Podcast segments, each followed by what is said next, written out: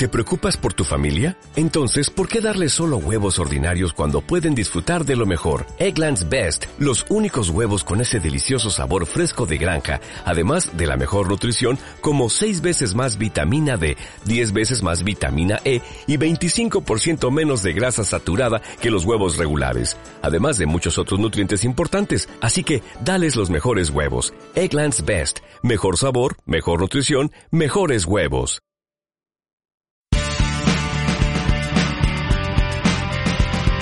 Europa, Estación Central.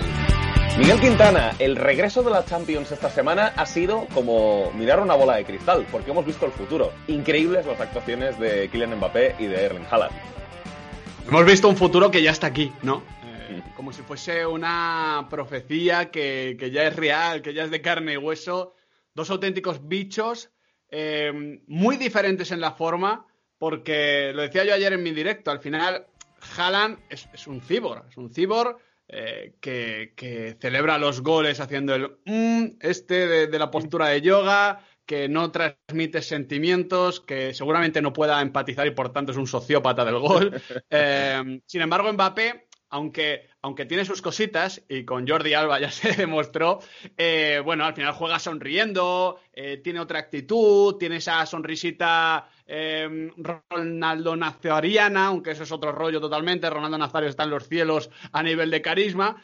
entonces es muy bonito aventurar ese duelo y sobre todo confirmar lo que, lo que pareció que se...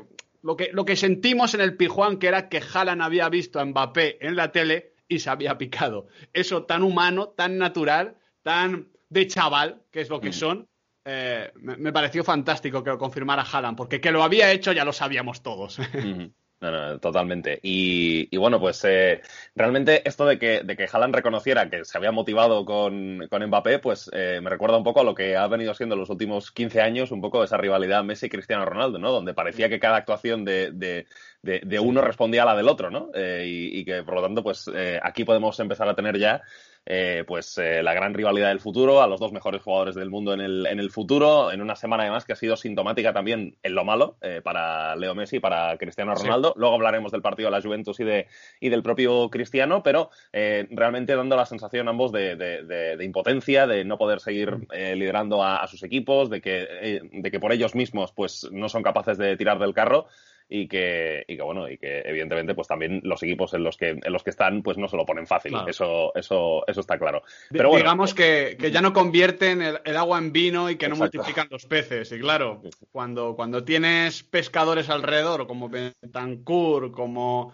el Lenglet, como Rabiot, como el partido de Dembélé, pues cuesta un poquito más.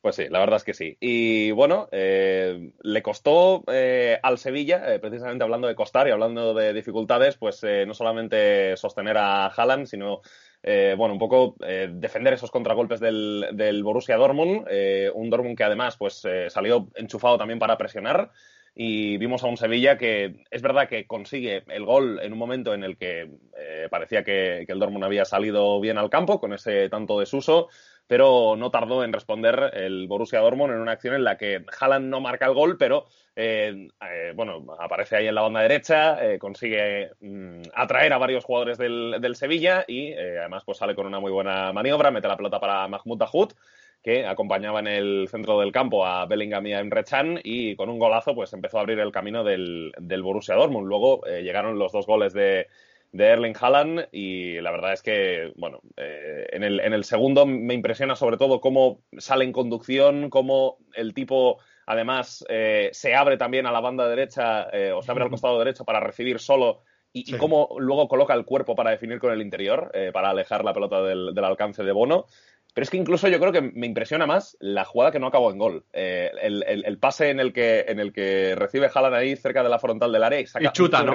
Saca un zurriagazo brutal con la pierna izquierda sin tiempo para cargar la pierna eh, en un balón que va casi directo a la escuadra y, y Bono hace un auténtico paradón. O sea, ahí eh, salva una, ocasión que yo creo que explica perfectamente lo, que es Haaland, a pesar de que no termine en gol, que el gol es un poco lo que explica Haaland, ¿no? Pero, pero también lo que explica Haaland es el hecho de que, de que no, necesite ni tiempo ni espacio para poder eh, destrozarte. Es el temor, ¿no? Eh, el terror incluso que, puede llegar a infundir, que es algo común a, lo que, a lo que hizo Mbappé. A mí lo que me gustó de Haaland y lo que me gustó de, de Mbappé fue que, claro, ellos son delanteros y son grandes estrellas atacando los espacios, ¿no? Y siempre decimos que qué va a pasar cuando no haya espacios. Pero claro, los espacios también hay que crearlos, ¿no? O se pueden crear, están ahí, ¿no? Es como, como el dinero, que no se destruye, solo cambia de manos. Pues los espacios son, es igual. El caso es que eh, para mí lo que hizo bien Haaland, lo que hizo bien Mbappé es que fueron a buscar el partido. Bajaron, eh, entraron en apoyo. La jugada del primer gol del Dortmund es paradigmática en este sentido, porque Haaland es que como ya estaba condicionando el partido, porque ya la gente sabe quién es Haaland, seguramente Lopetegui haya pronunciado su nombre más veces de las debidas y menos de las necesarias, eh, pues claro, empieza a juntar a dos, tres jugadores, Diego Carlos abandona la posición, suelta muy bien a Dahoud y Dahoud, cuando parecía que la jugada iba a la izquierda de forma natural, cambia de dirección y se saca un golazo. Es como, no sé, o sea, es una mala decisión, entre comillas. Lo que pasa que, claro, la metes por la escuadra y a partir de ahí aplaudir y no queda otra cosa. Y luego es lo que tú dices, ese poder de intimidación. En el momento en el que recibía Haaland, la defensa del Sevilla retrocedía de metros. Y esto no es normal, porque no lo hemos visto con otros rivales. Mismamente, el Sevilla viene de jugar hace una semana ante el Fútbol Club Barcelona. El Barça tiene grandes individualidades arriba y no retrocedían de esa manera, defendían donde querían creo que Diego Carlos fue absolutamente superado, porque como tú has dicho en todas las jugadas, casi que Haaland caía más a la derecha que a la izquierda. ¿Casualidad? No lo creo. Creo que ahí eh, Haaland sabe a quién puede hacer más daño y Diego Carlos en la jugada, por ejemplo, creo que es del segundo gol, es que termina retrocediendo hasta que ya, bueno, no puede hacer absolutamente nada. No sé, a mí me parece que. Un poco más y termina en el Villamarín a base de retroceder. Exactamente, termina ahí con Mandy, ¿no? Defendiendo. Eh, sí, yo creo que al final eh, eh, lo, que, lo que hace un jugador como Haaland y lo que nos impresiona es que ataca el sistema nervioso del rival. el Sevilla sabe que cuando entra en contacto Haaland algo va a pasar. Y esa sensación eh, propia de Leo Messi o de Cristiano Ronaldo es algo muy bruto en, un chico o en chicos metiendo a Mbappé tan jóvenes. Y claro, cuando un jugador así se te mete en el sistema nervioso, pues comienzas a tomar malas decisiones y comienzas a defender mal. El caso es que, claro, aquí ya también tenemos que hablar de cómo el Dortmund pudo correr en todo momento. Y yo eso lo relaciono también con lo mal que perdió la pelota de Sevilla. O sea, si el Dortmund se pone a correr, sabemos que va a hacer daño. O sea, va a hacer daño a Sevilla, va a hacer daño a cualquiera. El problema es que el Sevilla permitió durante 45 minutos que el Dortmund siempre pudiese correr, en parte también gracias a un Jadon Sancho, que no nos podemos olvidar eh, del inglés. Entonces, yo creo que tanto en lo colectivo como en lo individual, la primera parte del Dortmund es muy superior y te diría yo que entre comillas, tiene suerte el Sevilla de que llegue el descanso y de que Julen Lopetegui sea un técnico tan intervencionista, porque si no le podía haber pasado como al Barça. Al final, el 2 a 3 diría que el resultado incluso es lo mejor que saca el Sevilla del partido, que no es poco. sin duda, porque eh, realmente Lopetegui es lo que dices tú, eh, consigue parar la sangría en el descanso porque mete a Gudel por Rakitic y entonces empieza a jugar con, tres centrales. Eh, luego, bueno, modifica todo el ataque ya en la hora de partido con las entradas de, Munir, de, Luke de Jong y también de, Oliver Torres, sustituyendo a Enesiri, a Suso y a Papu Gómez. Eh, y luego pues acaba metiendo a Oscar Rodríguez, o sea que realmente se nota que los cambios eh, fueron acertados, porque todos tuvieron un impacto positivo en el, en el partido. Eh, de hecho, Oscar Rodríguez pues tiene ese lanzamiento de falta en el que, bueno, milagrosamente no acaba en gol, entre el palo, Marvin Hitz, que tuvo una suerte tuvo una suerte increíble porque realmente, bueno, que, ahí el balón pegue en su mano y acabe saliendo fuera, vamos. de hecho, cuando, se, cuando... le apareció la Virgen al amigo. Exactamente, cuando de repente le, enfocan en plano corto después de la jugada, digo, joder, qué tranquilo está después de haber hecho el paradón de la jornada. Y luego, claro, se ve la repetición y el pobre estaba todavía asustado. Sí, sí, sí, sí, total, total. Y, bueno, pues eh, eso fue un poco la, clave, ¿no? Ese cambio de sistema por parte de, de Lopetegui. El Dortmund, pues prácticamente no, tiene ocasiones durante la segunda parte, solamente esa jugada espectacular de Jadon Sancho en los últimos minutos que consigue, eh, bueno, hacer un, regate de pisada tremendo ahí en la frontal del área. Luego eh, ahí tocó el balón para un compañero y la recibió un poco más abierto a la derecha y hace un control orientado y un tiro con la zurda colocadito al lado del palo que se le acaba yendo fuera. Eh, pero, pero bueno, eh, lo cierto es que el Dortmund, pues, eh, no, no, sé si decir que acabó pidiendo la hora, pero sí que, sí que el Sevilla, pues, empujó bastante más y pudo haber conseguido incluso el tanto del 3-3, o por lo menos, pues, trató de, de, apretar para ello. Así que lo que había sido una primera parte de tremendo dominio por parte del Borussia Dortmund, pues pudo haber terminado mal para el equipo alemán. Eh, de hecho, terminó peor de lo, que, de lo que parecía y al final, pues esto se queda con un 2-3 de cara al partido de, vuelta. Em, y bueno, eh, esto lo hemos comentado muchas veces, eh, Miguel, y, tú también lo comentas en, en, Twitter, en tus directos, esto es una cuestión recurrente, pero en este partido, igual que vimos en el Barça-Paris Saint-Germain y que ahora comentaremos, se vio un poco la, la, diferencia que hay entre eh, bueno, pues, el resto de equipos de la élite europea y los equipos españoles en cuanto a ritmo, en cuanto a eh, bueno, en cuanto a físico incluso diría, en cuanto al hecho de tener eh, pues eso, jugadores eléctricos que, generen esos desmarques de, ruptura, que sepan aprovechar los, los, espacios. Tú realmente veías las posesiones del Sevilla y, y bueno, pues es que no, no había prácticamente nadie rompiendo por delante.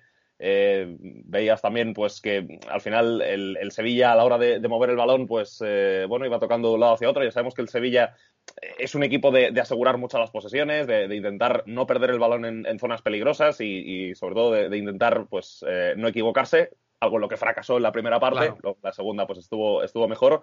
Pero, pero realmente se, se observó esa, esa gran diferencia de, ritmo de físico que hay pues entre los grandes de la Bundesliga, de la Premier, eh, también incluimos aquí al Paris Saint-Germain y los equipos de la, de la Liga Española. Incluso te diría la Serie A, honestamente, porque es verdad que la Juve es otra cosa, pero seguramente ahora los equipos italianos también juegan a otra cosa, ¿no? Y los registros de goles y, de, presiones, de, X eh, factores que hablan de un cambio estilístico están ahí. Bueno, yo, yo creo que es verdad que hay un, hay un dominio de, físico y de ritmo ante un equipo que precisamente físicamente va muy fuerte, porque el Sevilla es uno de los mejores de la liga y creo que en la Europa League el año pasado también lo demostró en Europa. El caso es que creo que cuando mencionamos estos conceptos igual dejamos de lado otro tan o más importante, que es que también hay diferencia de talento. Es decir, eh, el Dortmund empieza a dejar varias secuencias con pelota a una velocidad brutal que asustan a Sevilla. Y aquí menciono sobre todo a Jadon Sancho. A mí Jadon Sancho me parece importantísimo en que luego Haaland pueda ganar el partido. Eh, porque Jadon Sancho empieza a recibir y es que no pierde el balón. Y, solo, y encima no solo pierde el balón, sino que cada vez que le entran, desborda. Claro, eh, yo creo que la, la, gran cualidad que hay ahora mismo en Bundesliga y Premier sobre todo, pero también en otros, en otros lados, es que tienen un talento y una técnica brutal y juegan muy rápido, pero yo no desligaría el físico de la técnica o del talento, porque he leído mucho tuit de el talento está en España y el físico en otros lados, y el físico se impone al talento. Este es un debate eh, que, sale cada 10 años. Mm. Eh, sale después de que, de que eh, el Milan de Saki con De Sailly destrozase al Barça de Cruyff de Guardiola. Sale cuando llega Mourinho y con el Porto y luego con la Premier League y están eh, batiendo constantemente a los rivales. Bueno, es cierto, es cierto que, eso es parte de la tipología, pero también es cierto que ellos tienen a los mejores futbolistas. Yo creo que el problema que tiene la Liga Española es sobre todo de talento, de hecho, porque eh, ni están los mejores entrenadores, hay algunos muy buenos. De hecho, joder, Simeone, evidentemente hay que meterlo en top 3 de la década, vamos, sin lugar a dudas, eh, o al menos bajo mi punto de vista. Eh, pero ya no están, o sea, ahora, ahora en, la Premier está Bielsa en el Leeds, cuando antes estaba en el Athletic Club. Pochettino está en el PSG, cuando estuvo en el Español. Eh, yo qué sé, eh, Guardiola cuando estaba en el Barça está en el City, Mourinho tal. pasa con todos. No sé, yo creo que hay un déficit de talento en los banquillos y un déficit de talento en las plantillas. Tú antes cogías en 2012, 2014 eh, las plantillas de Madrid y Barça, sobre todo, que al final han sido los que han tirado el carro y los que también creo que han hecho mejores al resto, y tenían a 20 de los 35 mejores futbolistas del mundo, así de claro. Y eso ya no pasa. Entonces, es verdad que, que ayer hubo una diferencia de ritmo, pero yo hablaría de ritmo físico y de ritmo técnico. A lo que se está jugando en Alemania y en Inglaterra es a un fútbol más rápido, donde el riesgo se asume, donde se eh, ve normal perder la pelota, donde se fomenta el uno para uno, donde se fomenta la verticalidad. Y aquí en España te sale, vamos a decir, Jauma, un Samuchu Cuece, y Samu Chukwueze come banco de Gerard Moreno, de Moy Gómez o de quien sea. Y no digo que, que, sea mejor o peor, digo que es una preferencia. Cuando tú prefieres a Moy por encima de Samu, estás marcando una diferencia.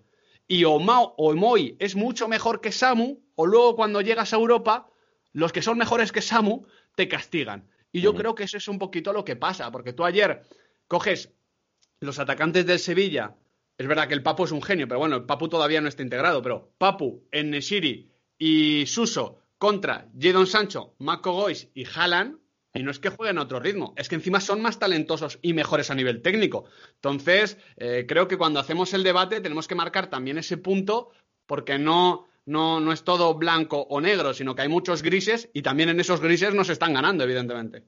Pues sí, y el Sevilla que llegaba a este partido, pues eh, con una buena racha de imbatibilidad, pues la vio rota ante un Borussia Dortmund que aprovechó pues este tipo de, virtudes que tenía eh, a diferencia del, Sevilla y bueno, pues eh, hizo que el tercer, no, el segundo equipo menos goleado de la, de la liga, pues recibiera tres goles en solo 45 minutos en esas acciones de, transición, en esas jugadas rápidas en las que Erling Haaland pues fue capaz de, condenar sobre todo. Hemos hablado antes de esa jugada en la que hace el paradón Bono, también del, segundo gol que marca, pero el primero también déjalo correr, ¿eh? porque sale ahí eh, arrancando, arrancando como un búfalo, hace una pared espectacular con Jadon Sancho y luego cómo, se estira, cómo llega. ¿No, te parece increíble, cómo va acelerando y desacelerando con ese cuerpo? Sí, sí, sí. Me, parece brutal cómo va adaptándose al ritmo de la jugada cuando es un tipo que en el momento en el que arranca ya no debería poder frenarse, ¿no? Por, por no, 94. Y, el tipo se frena, arranca, tiene un embrague que parece un Ferrari. sí, sí, total, total. Es, eh, es, un auténtico espectáculo. Como un auténtico espectáculo también fue el partido de Kylian Mbappé ante el Fútbol Club Barcelona. Eh, porque eh, Miguel pues ganó el Paris Saint Germain 1-4, se hizo aún más grande la, la, la herida del Fútbol Club Barcelona en Europa. parece que esto no tiene fin. Y después de lo que ocurrió, eh, pues con ese 4-0 en París, el 3-0 en Turín, el 4-1 ante la Roma, el 4-0 en Anfield, el 2-8 ante el Bayern de Múnich e incluso te podría incluir el 0-3 ante la Juventus de esta fase de grupos de Champions, pues ha llegado otro resultado para olvidar, eh, como fue ese 1-4 y no se podría entender pues eh, sin el grandísimo partido de Kylian Mbappé que se llevó el balón a casa eh, el, balón fue suyo durante toda la noche y evidentemente pues se lo tenía se lo tenía que llevar eh, además pues bueno nos parece justo no que se lo lleve. sí sí se dio la circunstancia de que además metió un hat-trick que es un poco lo que te permite llevarte el balón a casa así que nada Mbappé hizo todo lo que todo lo necesario para llevarse ese, ese, balón estrellado de la Champions a, a, su, a su hogar y bueno, pues eh, un partido en el que eh, realmente vimos que el Barça de nuevo eh, pues no, fue capaz en ningún momento de, imponer ningún tipo de, plan. El Paris Saint-Germain defendió cómodo con ese 4-3-3 que ya Tuchel la temporada pasada, digamos, que, que, patentó. El equipo a base de estar ordenado simplemente y de dejar pocos espacios entre líneas, pues impidió que el Barça pudiera eh, ya digo, eh, tomar un cierto dominio del partido o poder eh, encadenar series de pases de cierto peligro. Y bueno, pues el único que fue capaz de romper esa monotonía fue Frankie de Jong, con esa ruptura en la cual genera el penalti de, de Kurzawa. Messi lo, lo, convierte después de haber sido el jugador que asistió en ese envío largo. Y bueno, pues el Barça que se adelantó muy poco después de adelantarse, pues tuvo dos buenas ocasiones. con el remate terrible de Guzmán Dembélé con la pierna derecha, en esa acción en la que él no esperaba el pase de Messi, creía que iba a resolver la acción el argentino y de repente le llegó la pelota de Mbele y, se preguntó ¿qué, estoy haciendo aquí, ¿no? Y le pegó de cualquier manera con la pierna derecha. qué hace una chica como tú en un lugar como este, no? Sí, sí, total. Eso es, eso es exactamente lo que le pasó a Dembélé. Y, bueno, pues luego llegó el gol del, del Paris Saint-Germain, ese empate a uno en la acción de Mbappé, que, hace lo que quiere con Lenglet dentro del área, en una acción mal defendida por el Barça, que tuvo una auténtica sangría por el costado derecho, con Des eh, apuradísimo, eh, y apuradísimo es decir poco, eh, para, para describir lo que eh, le ocurrió defendiendo a Kylian Mbappé, con Dembélé que, tardó mucho en los regresos defensivos, en la segunda parte se aplicó un poco más, pero, pero realmente no pudo eh, tampoco contribuir a parar a Mbappé y a Berratti, que fue la gran conexión de la noche, y luego pues también hablar del partido de Leandro Paredes, que, que, también estuvo, estuvo realmente bien en el centro del campo, ayudado por un Barça que tampoco fue capaz de ponerle mucho eh, mm. bajo presión real, pero que realmente hay que reconocerle su acierto en los pases de media y larga distancia, lo, lo, lo, bien que estuvo jugando también al primer toque, Eh, la verdad es que Paredes hizo un, hizo un muy buen partido y el Paris Saint-Germain pues le clavó un 1-4 al Barça en una noche de, pura impotencia, otra más, eh, para el Barça a nivel europeo, una de esas noches en las que ves que el equipo eh, mentalmente no le da, tácticamente no le da y, bueno, ves que van persiguiendo sombras todo el tiempo. Es que el, concepto es impotencia, ¿no? Y, yo creo que esas famosas imágenes de Piqué con, con Grisman lo evidencian. Para mí las imágenes no dicen nada de la relación de Piqué con Grisman porque eso, eso pasa en todos los eh, partidos, equipos y es lo normal. Lo que dice es como, eh, pues Gerard Piqué, que es un tipo que debería transmitir tranquilidad, serenidad, eh, liderazgo, grita para liderar, pero grita desde el terror y la frustración, en el sentido de que ve que su equipo está haciendo todo lo contrario a lo que necesita. Y yo aquí, eh, yo, aquí ya no miro ni a Kuman, ni a Valverde, ni a Setién, ni a Luis Enrique, porque esto comienza con Luis Enrique. Eh, miro simplemente al contexto, a la situación del club y, de un ciclo que, evidentemente no ha cambiado y que no va a cambiar seguramente hasta que cambien los de arriba y luego ya veremos qué pasa también en el vestuario, ¿no? Porque em, creo que al final eh, el Barça eh, perdió, y esto lo decía Albert Moren en Twitter y me parece muy interesante, perdió como no había perdido todavía esta temporada, pero como pierde siempre desde 2017 en Europa. Es decir, jugando mal, compitiendo peor y no explicándose qué ha fallado, no sabiendo qué hacer o cómo responder a cada situación. El Barça, en el momento en el que marca el 1-1, el PSG se vuelve absolutamente loco, porque hasta el 1-1, bueno, yo creo que el partido no estaba siendo ni demasiado bueno del PSG ni demasiado bueno del Barça, digamos que Berratti dominaba en un sitio y Pedri cuando se giraba dominaba en el otro. Eh, bueno, había tenido el Barça ocasiones, era un partido normal entre dos equipos que están por hacer, porque claro, el PSG, ahora podemos empezar a, adjetivarle de forma grandilocuente, pero en realidad el PSG de Pochettino todavía está medio camino, y más sin Neymar y Di María, que no se nos puede olvidar eso. Entonces estaba siendo un partido coherente con, con, esa situación de ambos clubes. Pero claro, marca el PSG el 1-1, fíjate el 1-1, ni siquiera el 0-1, y, el, y, el, Barça se vuelve tarumba. Es incapaz de parar el partido, es incapaz de hacer una posesión larga como pedía Gerard, es incapaz de defender en alguna altura del campo. Es decir, no te digo defender arriba, defender en el medio, defender atrás. No, no, decidir dónde defender. O sea, decidir dónde quieres intentar parar al, al, PSG. Eso no lo vimos en ningún momento. Y luego, claro, Mbappé, pues como decía antes, ataca el, sistema nervioso del Barça y ya, bueno, el Barça no necesitaba tomarse un monster para perder los nervios, ¿no? Eh, yo creo que, el Barça perdió eso, como, como siempre está perdiendo en Europa, y creo que es hora, eh, por lo que yo leo en, Twitter ¿no? y demás, es hora de dejar de, mirar a, a Kuman, a Valverde, a Setién, a Luis Enrique y de comenzar a ver a esos futbolistas que se dice que no reciben el contexto apropiado, pero que llevan cuatro años sin ofrecer ninguna respuesta al contexto que hay. Es decir, siempre estamos con las excusas con, eh, por ejemplo, Sergio Busquets. No sé, si, llevan cuatro años en el Barcelona y en España sin poder jugar algo que le beneficie a Sergio Busquets y por eso Sergio Busquets naufraga, igual Sergio Busquets tiene que marcharse.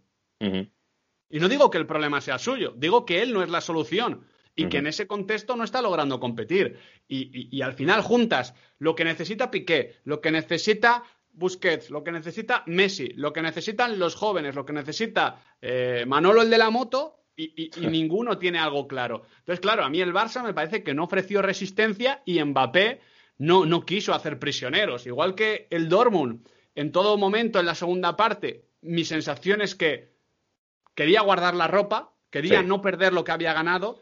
El PSG jugó de la misma manera. Es verdad que en los últimos 10 minutos eh, de partido eh, ya se mete un poquito más atrás, pero es que el Barça seguía perdiendo la pelota en unas zonas delicadísimas que le permitían al PSG transitar. O sea, la, pérdida del, gol del 1-4 y la transición del PSG con el inglés saliendo. Eh, mm, como, como, salía yo en, los jueves universitarios, ah, sin, rumbo, sin rumbo y sin objetivo y sin acierto sobre todo.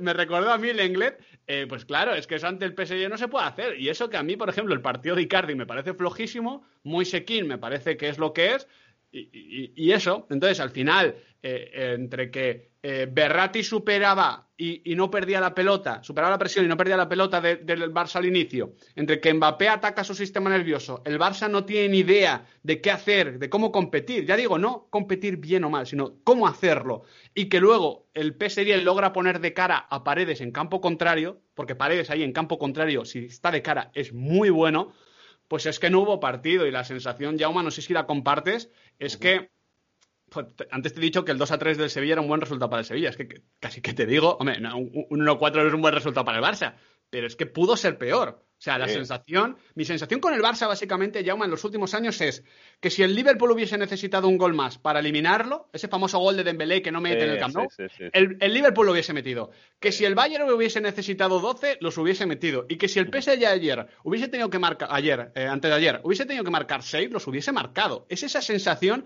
de impotencia, como tú decías antes, y de incapacidad de sobreponerse a los golpes. Una mandíbula de cristal brutal. Y claro, así en Europa es que no es que no se puede competir, porque, claro, eh, ya no es solo ese problema futbolístico, de talento, de ritmo, de todo lo que queramos decir, sino que mentalmente eres un trapo. Sí, no, realmente, el, a ver, el, Barça en ese sentido es el, es el equipo que está eh, realmente más, más en el pozo, ¿no? O sea, es, eh, realmente no hay ningún otro equipo al que la Champions le haga un efecto así, porque tú realmente te fijas en todos los equipos, excepto el Barça, que han jugado esta primera semana de Champions, y ves que la Champions les hace bien, yo creo. O, que por lo menos, como aspecto igual el único, que les igual el único es, el, igual el único es el City de Pep, ¿no? Mm. Eh, que, al final, esto es como eh, Madrid y el Cristiano se, o sea, Madrid y Cristiano se separaron y de momento solo uno ha pasado una ronda en dos años y, Guardiola y, Barça se separaron y, hombre, el Barça ganó en 2015 y Guardiola ha hecho grandes torneos, grandes semifinales, pero digamos que eh, han perdido parte de, la magia, ¿no? del poder. Pero sí que es verdad, porque además el City de Pep puede perder por una falta de, puntualidad, de oficio, de grandeza, tal, ¿no? Pero, pero el único equipo que, que se planta en el partido y que necesita que absolutamente todas las cosas, todas, todas, todas, vayan de su lado es el Barça. Porque es que vuelvo a recordar lo del día de, de, de, de Daluz ante el Bayern. Eh, acuérdate de ese gol afortunado que se marca, no sé, Salaba, no, recuerdo quién, quién, se marca. Creo que sí, eh, eh, eh Boateng diría. Boateng. El centro de Jordi Alba diría, sí. Y que, y que Suárez luego tiene un mano a mano. Sí, dices, joder. Em, y, la, y, la, y, la, falta lateral de Messi al palo también. Exactamente, exactamente. Dices, eso, eso te tiene que ayudar a reponer. Pero es que aunque el Barça hubiese marcado esos goles, lo hubiesen remontado. Entonces, es la sensación de que, de que nada es suficiente porque, porque ahora mismo estás absolutamente desnortado. Sí, sí. Y, bueno, un poco eh, incidiendo en esto, es que ya te digo, es, esa eh, sensación de que, de que, a ver, hay equipos que, que han salido, pues, eh, bueno, por detrás en la eliminatoria, pero que, pero que igualmente, pues, han tenido sus buenos tramos y que al final pues oye, llegan a la Champions y, muestran su, su, mejor, su mejor cara, ¿no? Yo qué sé, es que el mismo Dortmund y el mismo Paris Saint-Germain los ves en el día a día y dices, joder, pero si es que no parecen, no parecen nada el otro jueves como equipos, pero luego llega a la Champions y, al final pues sacan lo mejor que tienen. A lo mejor no, no, no son 90 minutos redondos, pero sí que eh, ves que... No, pero es que no lo necesitan, no, no necesitan que sean redondos, ese es el tema. Sí, sí, no, pero, pero que ves que tienes, o sea, ves que tienen varios jugadores que te pueden, eh, pues eso, desequilibrar los partidos. Eh, ves que eh, desde el banquillo, pues pueden sacar algo, porque es que el Barça el otro día no podía sacar nada desde el banquillo. Es que eso también es muy triste. O sea, que, que, no tengas nada para cambiar el partido, que tú mires el banquillo y digas, joder, es que no hay ni un solo jugador que te pueda cambiar un poco la cara. Eh, que a lo mejor Ricky Puig si, si, está un poco inspirado y si mete algún pase por encima de la defensa o algún buen pase de los que a veces es capaz de meter. Bueno, pero... pero, pero y, que... Ricky Puig puede tener mucho futuro, pero a día de hoy en la Copa de Europa, o sea, mm, no, no, no como es normal, o sea, es un jugador sin peso. Es que claro, eh, el Barça eh, en este tiempo, además de haber perdido seguridad y confianza, que es lo que les falta, creo yo, a muchos de de, sus jerarcas, a Jordi Alba, Piqué, Busquets, incluso Leo Messi, eh, encima ha perdido a los jugadores que, le daban mucha grandeza, es decir, Dani Alves, Xavi, Iniesta, incluso Luis Suárez. O sea, quiero decir que evidentemente tienes que cambiar de ciclo, pero en ese cambio de ciclo también pierdes grandeza y empiezas a competir con chicos que tienen mucho futuro, como Serginho Des, pero que ahora mismo en Europa, pues claro, es que te condicionan pero, pero es que creo que eso, eso hay que asumirlo. Y de hecho, eso, eso no me. O sea, a mí que el Barça pierda por Serginho Des o que Pedri desaparezca en la segunda parte, me parece lo normal. Y me parece que es un peaje que tienes que pagar para que dentro de cinco años Pedri te haga un partido redondo y Serginho Des sea el mejor lateral derecho del mundo. Es, lo que dijo Kuman después del partido, sí, sí. Claro, eso lo tienes que pagar. El problema es que ese cambio de ciclo está siendo parcial. E igual tiene que ser así porque tienes a Leo Messi. Es que es muy complicado. Eh, pero, luego también a ello contribuye, eh, a ello también contribuye, Miguel, en la situación del club, que es que no te permite hacer una reconstrucción eh, rápida. O sea, al final es una reconstrucción que la vas a tener que hacer en dos o tres años porque, porque realmente la, economía no, no, da para más. Y, porque te han hipotecado. Porque al mm. final, Jordi Alba tiene contrato hasta 2024. Es, es tremendo. Por una pastaza. Quiero decir, es que mm, por eso digo que hay que igual empezar a dejar de, mirar a los entrenadores, porque solo veo críticas a Kuman, e igual Kuman no acertó. vamos, seguramente no, seguro que no acertó. Pero cuando pasan tantos entrenadores y las situaciones se repiten, vamos a entender que, hombre, si llega Guardiola al Barcelona, pues claro que cambiaría cosas, por supuesto que sí. Pero es que no puedes depender únicamente de Pep Guardiola, porque, porque, porque Pep hay uno. Pero a lo mejor Igual también Klopp y, y, Nagelsmann te cambiaban cosas, pero igual el resto ya no. Entonces, entonces el entrenador no es el problema. Y parece que todo se centra en el entrenador. Y si estamos durante toda la temporada, durante todo el año repitiendo, es que la plantilla no sé qué, es que la directiva no sé qué, es que la economía no sé qué, cuando pierdes este partido tienes que volver a usar esos argumentos. No puedes centrarlo todo en Kuman, como en su día se centró en Setién y como en su día se centró en Valverde, honestamente. Pues sí, eh, la verdad es que, bueno, otra, otra derrota muy dura del, del Fútbol Club Barcelona a nivel europeo y, eh, bueno, pues con Mbappé eh, castigando porque realmente Mbappé en cada jugada en la que tocaba el balón, pues generaba unos nervios tremendos y es un poco el responsable de esa sensación que hemos tenido y que hemos comentado de que si el Paris Saint-Germain hubiera necesitado más goles, pues los podría, los podría haber marcado, porque cada acción en la que tocaba el balón pues era, era, peligro, era peligro seguro. Y a ver qué ocurre en el partido de vuelta, porque Di María estará disponible. Neymar eh, entiendo que no hará, eh, no, no, hará esfuerzos, supongo, por llegar, eh, teniendo en cuenta el gran resultado, pero, pero claro, yo creo que también el... es el PSG, ¿eh? Es el PSG. Que, que, que ahora, estas semanas que van a pasar hasta el partido de vuelta hay, mucho tiempo de pensar, ¿no? Exactamente, hay mucho tiempo para que se reúnan y hagan una comida, Gueye, Berratti y Moise King y digan, uh, es que el Parque de los Príncipes es muy grande, ¿sabes? vamos a esperar. O, para, que digan, oye, eh, firmáis pasar perdiendo 0-3, ¿sabes? Como, eso es, eso es. Como, pasó también en la... Vamos a dejar que trabaje también sus cosas. Madre mía, madre mía, pero, pero no sé, a mí esto, viendo cómo está el Barça ahora mismo, es que, es que me parece un horizonte imposible, ¿eh? O sea, no, no, no, no veo la forma de que, de que pueda haber eliminatoria en el partido de vuelta. Ojalá que sí, pero. la, forma es que, es que, la lía el PSG, que en, realidad por, supuesto, es, lo que pasa, es lo que pasa en el 6 a 1. Sí, sí, sí. sí. se le ha nombrado recientemente el mejor partido de la historia del Fútbol Club Barcelona y yo te diría que no está entre los 200 mejores que he visto yo. no, no, o sea, eh, siendo claros, eh, todos, absolutamente todos los partidos de la época Guardiola son mejores que el 6 a 1. hasta el Racing de Santander. hombre, pero por supuesto. Eh, incluso el partido en el que en la última temporada de Guardiola el Barça pierde contra Osasuna en el Sadar, se queda a 10 puntos del Madrid eh, y, casi que pierde la liga, ese partido también es mejor que el, que el, que el Barça Paris Saint Germain. Lo peor es que estoy de acuerdo contigo. Hombre, pero es que, pero, pero es que has dicho 200 y no me parece nada exagerado. Es que, no, que no, que no, que no. Coges todo, coges todo el ciclo de Guardiola, coges eh, eh, los partidos del Barça de Rijkaard, desde la segunda vuelta de la 3-4 hasta eh, la 2005-2006, metiendo algún partido de la, de la, temporada siguiente y también son mejores. O sea, y, partidos del Barça de Cruyff, pues lo mismo. O sea, es que, es que vamos, es que no, no tiene ningún sentido. Evidentemente, pues eh, fue un partido apoteósico y que, y que en su día pues fue una brutalidad para, para el aficionado culé, pero, pero no, es que luego el impacto que, que, que, Hilder también ganó unas elecciones, ¿eh?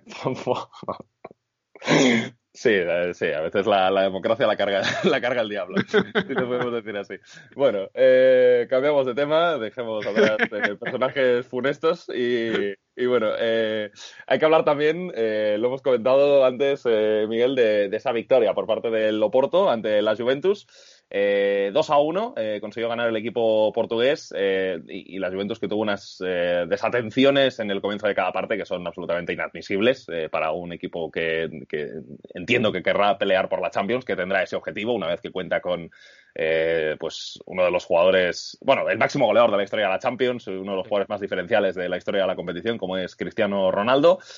Pero a ver, si, si, si Bentancur pierde el balón que pierde en el área pequeña, en un pase atrás para Chesney, que, que el segundo, tipo... Segundo 57, ¿eh? No, no, eh, una cosa de locos. Yo realmente, eh, este error Mira, eh, no, no, tiene exactamente el mismo impacto porque, porque evidentemente no, no eh, esto son una, una, ida de octavos de final y lo otro fue una final de la Champions, pero, pero lo de Bentancur, de dar el pase atrás sin darte cuenta de lo que hay a tu alrededor, me recuerda un poco al gol de, de Benzema en la final de la Champions contra el Liverpool de, sí, de, sí. de, de Carius sacando con la mano, que, que como, como no dándose cuenta de lo que hay a su alrededor, que dices, pero, pero, pero tipo... A mí, a mí me recordó, fíjate más, al de, al de Roberto Carlos en Múnich, que también es al inicio del partido y que es como como, pero mi niño, ¿cómo, cómo has salido al, al, campo? Porque además es que luego llega la segunda parte y, y, no es un error así, pero marca también Marega en el primer minuto Sí, o en los sí. primeros dos minutos. Sí. Eh, en, en una acción en la que le mueven bien el, el balón a, a la Juventus, que da la sensación de que, de que, de que, de que está en el campo eh, eh, en cuerpo, pero no en alma, la verdad. Sí, sí, sí. Y, y entonces, pues, eh, por la banda derecha hace una buena jugada el, el Oporto de combinación y acaba anotando Musa Claro. Marega. Entrando por ese costado en el que eh, jugó eh, Weston McKenney, abierto, abierto por ahí. Eh, Alexandro era el lateral izquierdo. Se ha hecho viral la imagen de Cristiano chocando con Alexandro en una jugada en la que intenta arrancar por el, por el flanco zurdo y, y- y de repente, pues, Alexandro no se quita del medio y se, y se, y se chocan los dos. La verdad es que imagen... Es una buena definición del partido, también te digo. Sí, sí, sí, sí. Eh, y una buena definición también de, de- de lo que rodea a Cristiano Ronaldo, ¿no? Porque antes, eh, si hablábamos de que de que bueno de que, de que por ejemplo pues eh, Messi en los últimos años eh, pues ha tenido también eh, un poco la, la, la sensación de que, de que los compañeros no le, no le terminaban de ayudar pues pues Cristiano yo creo que co- con la lluvia a cada año que pasa eh, o a cada partido europeo que pasa pues un poco le, le está ocurriendo lo mismo eh, pero bueno, eh, una Juventus que no tenía a, a Álvaro Morata, al menos de inicio. Eh, jugó Kulusevski, un jugador que se ha mostrado durante la temporada, digamos, inteligente para eh, compensar los movimientos de los demás. O sea, es un jugador que al final lo, lo- lo tienes ahí porque, porque sabes que tiene, que tiene esa, Sí. esa inteligencia. Y luego, pues, el gol que permitió a la Juventus eh, meterse en la eliminatoria, que al final, pues oye, eh, le, le da eh, pues el favoritismo de cara a la vuelta. Sí, sí, eh, pues, es un gol eh, que cambia muchas cosas, ¿eh?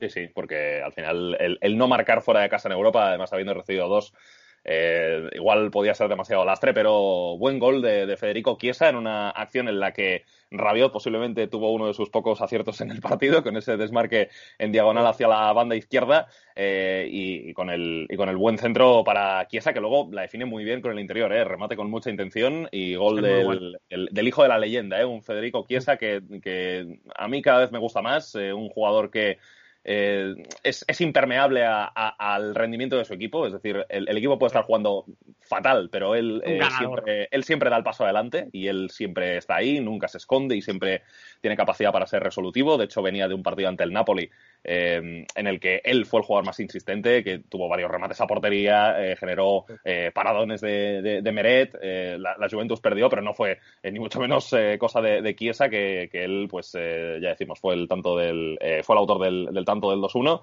y que es el gol que, que hizo resucitar a la Juventus después de una noche en la que vimos que este equipo tiene, tiene carencias para pelear por lo más importante en, en Europa.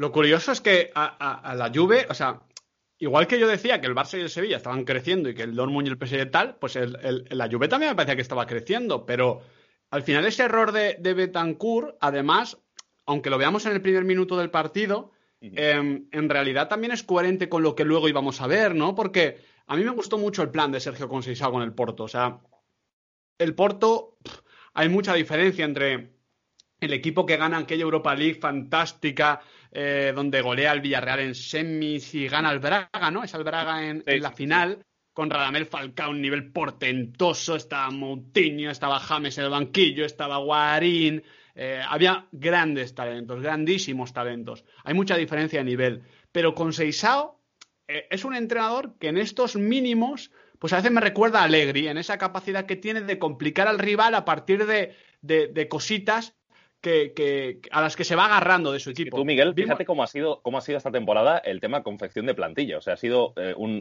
Oporto que precisamente es lo que dices tú, ¿no? que se ha movido completamente bajo mínimos, que los fichajes... Eh, a ver, es verdad que trajo varios cedidos de la Premier en el último día de, mercado de fichajes, pero, pero, realmente lo que trajo fue, eh, sobre todo, jugadores de, la Liga Portuguesa y, y daba la sensación el Oporto de que de que partía en una posición eh, de, total desventaja ante el Benfica, que se había dejado 80 kilazos eh, durante, durante el mercado veraniego para reforzar el, equipo y bueno, eh, parecía que el, se iba a quedar a, parecía que se iban a quedar a 15 puntos del Benfica en, Liga y ni mucho menos. O sea, después de, una temporada anterior que no fue ninguna maravilla y donde ganó el menos malo en, Portugal, porque hizo doblete lo Porto de Liga y de Copa ante, ante el Benfica, pues este año parecía que Benfica partía con clara ventaja y, vamos, ni mucho menos. Es que fíjate, Taremi, que lo está haciendo bien, pero que llega del río Ave y que Taremi es un futbolista, creo que tiene 27, 28 años, voy a ver exactamente la edad, 28 años exactamente. Eh, quiero decir que, han cambiado las cosas. Lo que pasa es que, Sergio Consisao eh, utiliza muy bien estas piezas. Si vimos al Porto cuando la Juve tenía que iniciar desde atrás, o mejor dicho, reiniciar, es decir, cuando sacaba de puerta o cuando había una mm. falta, un saque lateral, el Porto iba muy arriba, pero muy arriba. Iba a atacar incluso los pases de Sesni, que también falló un par.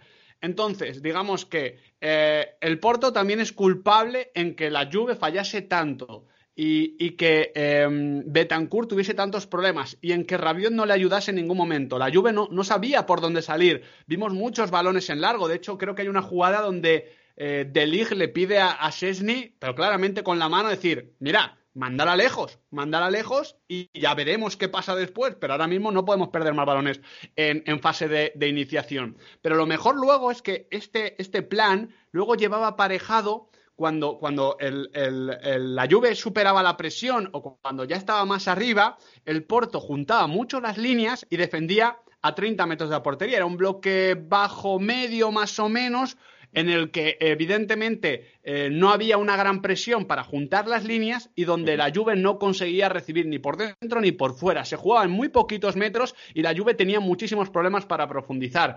Al final se vio, bueno, los problemas de creatividad que sí que tiene esta Juve, que para mí esta Juve tiene mejor integrados eh, ciertos mecanismos, el tema de Danilo como tercer central, Chiesa que abre por la derecha, McKenny que se sitúa por dentro, en banda izquierda que te abre Alexandro como carrilero. Yo creo que eh, los, las ideas de Pirlo están mejor asimiladas, pero claro, cuando esas ideas las tienen que desarrollar Bentancur y Rabiot en el centro del campo, pues cuesta más. Apenas vimos a Cristiano, le vimos lejísimo, súper frustrado.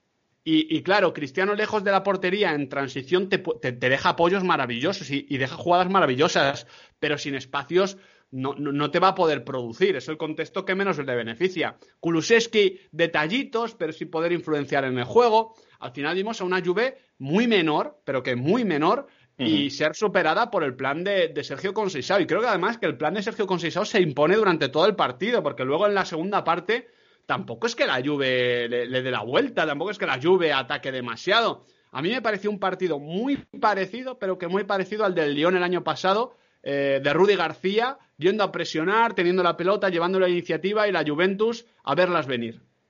No, y, además también eh, coincidiendo, al menos en lo que se refiere al, segundo partido, el que se jugó en Turín, eh, con. A ver, no, el, gol que marcó, creo que fue eh, bueno, hubo un gol de, penalti, pero, pero, diría que también eh, fue en los primeros minutos y, demás. O sea que eh, realmente la, Juventus, bueno, pues en, ese sentido tampoco ha, terminado de, mejorar en ese aspecto de, concentración, porque, porque ya, ya, te digo, es que, recibas un gol en el principio de, cada parte es, terrible. Inasumible. claro, y, además es que antes hablábamos de, los planes que podía tener cada entrenador, pero es que precisamente, eh, vale, el plan de Sergio Conceizao se refuerza, pero es que el plan de Pirlo se te va al garete. O sea, el, que pudieras tener, ya, ya, eh, o sea, ya, ya, podías imaginar que el, que el Oporto te podría complicar el partido y que te podría presionar y que eh, luego a la hora de replegar, pues eh, te estaría defendiendo muy pocos metros y te costaría circular la pelota, pero, pero es que, claro, al final, con un gol en cada parte, en el principio de cada parte, pues eso no hace más que reforzar y que dar moral al Oporto y,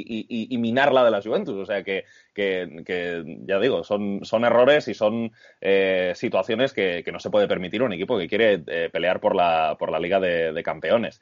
Eh, bueno, luego pues los, los, cambios que, hizo Pirlo, uno de ellos fue por, por obligación, porque entró Mary Demiral en el sitio de Giorgio Chiellini, Morata entró para los últimos 27 minutos en el sitio de Weston McKenney. Que agitó cositas, ¿eh, Morata? O sea, mm, sin mucho acierto, pero agitó cositas. Hombre, es que también el, cambio por o sea, el cambio de Morata por McKenny es, evidente que vas a salir ganando, porque, porque al final McKenny lo tenías ahí puesto en la, en la banda izquierda.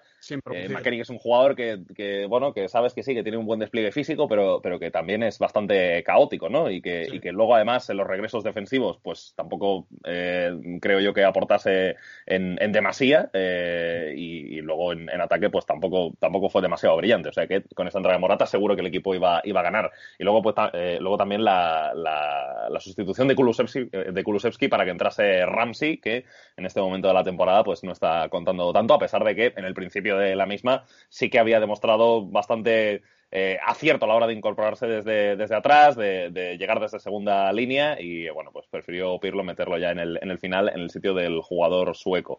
Em, bueno, 2 a 1 en este partido entre Oporto y Juventus. No sé si quieres, eh, Miguel, aportar algún detalle más antes de irnos ya al último partido de esta semana, que fue el Leipzig-Liverpool.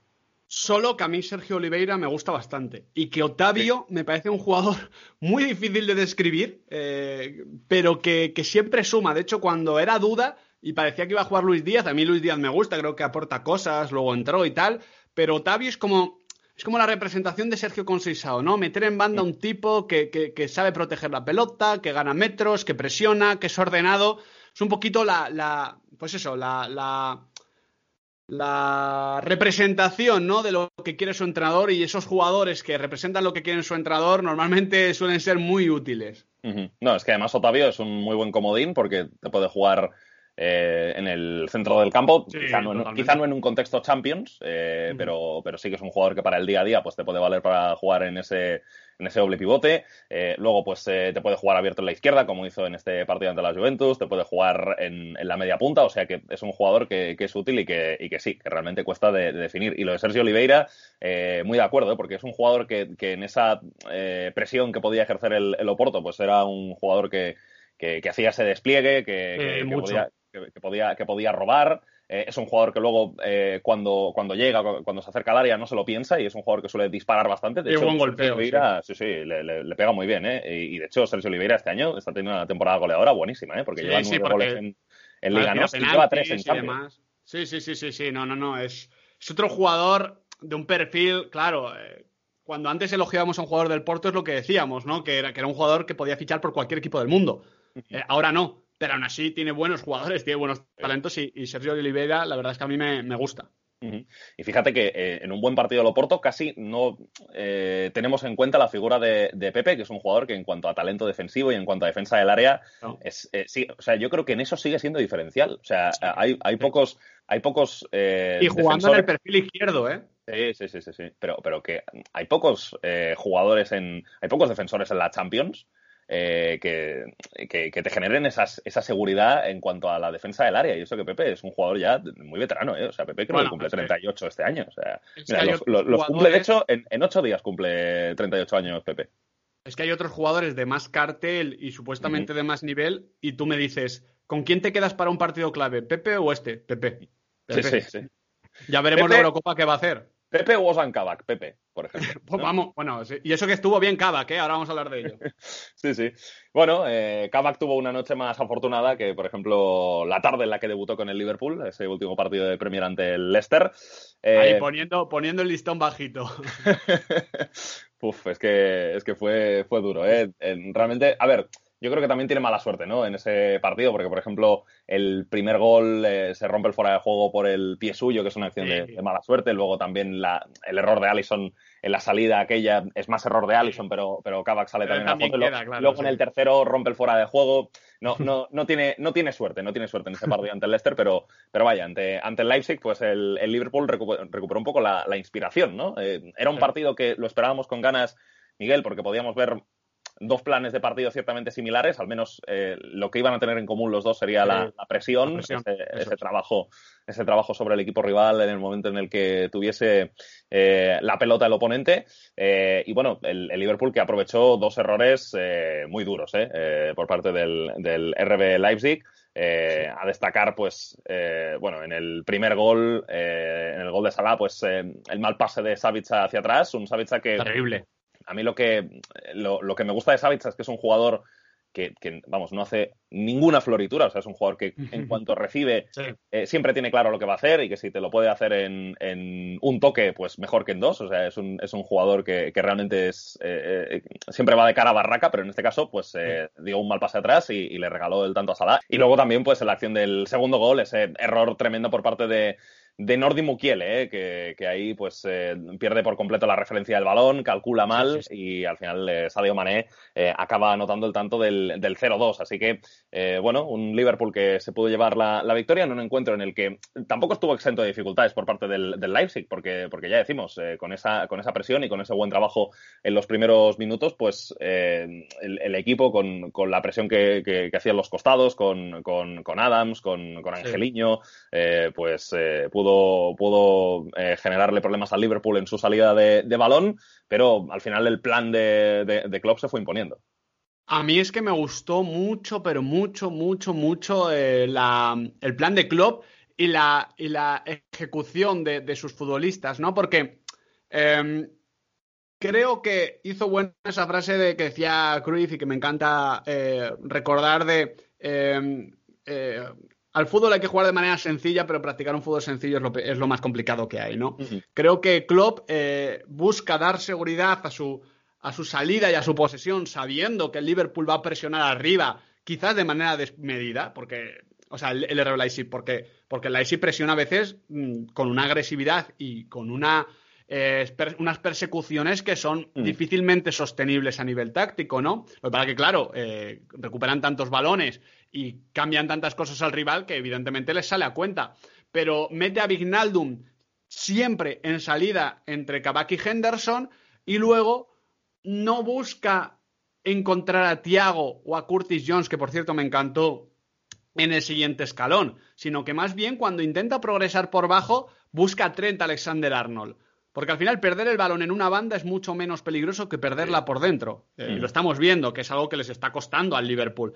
Y aquí Klopp quiso simplificar, quiso hacérselo fácil, volver a los basics, ¿no? Eh, yo creo que, planteó un partido como, como, en aquella primera Europa League de, de, Klopp con el Liverpool, en el que termina perdiendo contra el Sevilla, pero tiene una plantilla que todavía no es la suya y va pidiendo cositas pequeñas pero alcanzables. Porque al final luego, cuando el Liverpool conseguía atraer atenciones del RB Leipzig, porque yo creo que el Liverpool quería ser presionado, buscaba en largo constantemente a Mané y a Salah. O sea, ¿cuántos balones en largo vimos de Kabak, de Henderson, de Vignaldum o de Trent Alexander-Arnold? Una barbaridad. Al final termina fallando en uno Mukiele, pero me parece muy interesante eso. Y luego, por otro lado, también me gustó mucho cómo bueno, es que Klopp es un genio y creo que muchas veces como, hablamos de Klopp, tanto a nivel de gestión, de vestuario, anímico, de mejora de futbolistas, nos olvidamos del componente táctico y es un estratega brutal.